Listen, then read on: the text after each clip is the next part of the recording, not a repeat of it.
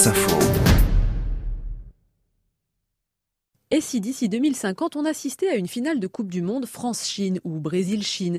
Et si le futur Zinedine Zidane était un joueur chinois? Le gouvernement de l'Empire du Milieu a en tout cas clairement annoncé ses ambitions il y a quatre ans. Le pays veut devenir une grande nation du football. Emmanuel Linco est professeur d'histoire politique et culturelle chinoise à l'Institut catholique de Paris. Ils ont euh, une idée de revanche à prendre dans tous les domaines et le football en particulier est une façon de donner une nouvelle lisibilité évidemment à la Chine, à ce qu'elle fait.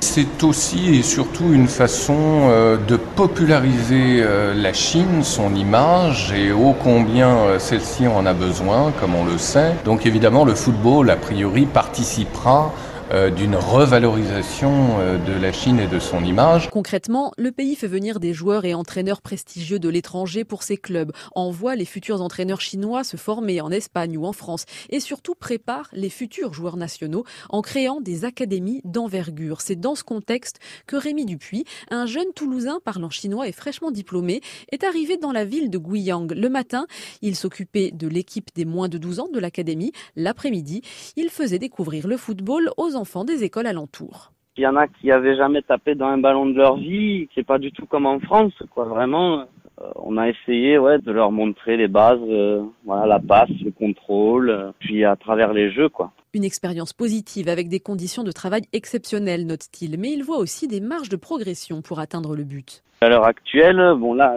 les enfants, c'est entraînement tous les jours, pas de match, et en termes d'adultes, il y a pas vraiment de championnat amateur euh, géré par la fédération de euh, foot chinoise. C'est des ligues privées et puis il n'y a pas vraiment une pyramide. Euh, niveau financier, il n'y a pas de problème. Après, c'est niveau structurel où euh, ça se développe un peu vite et du coup, il y a peut-être des choses à, améliorer avec au fil du temps. La Chine n'a pour l'heure participé qu'à une Coupe du Monde en 2002. Elle pointe au 76e rang du classement mondial, au 15e pour l'équipe féminine.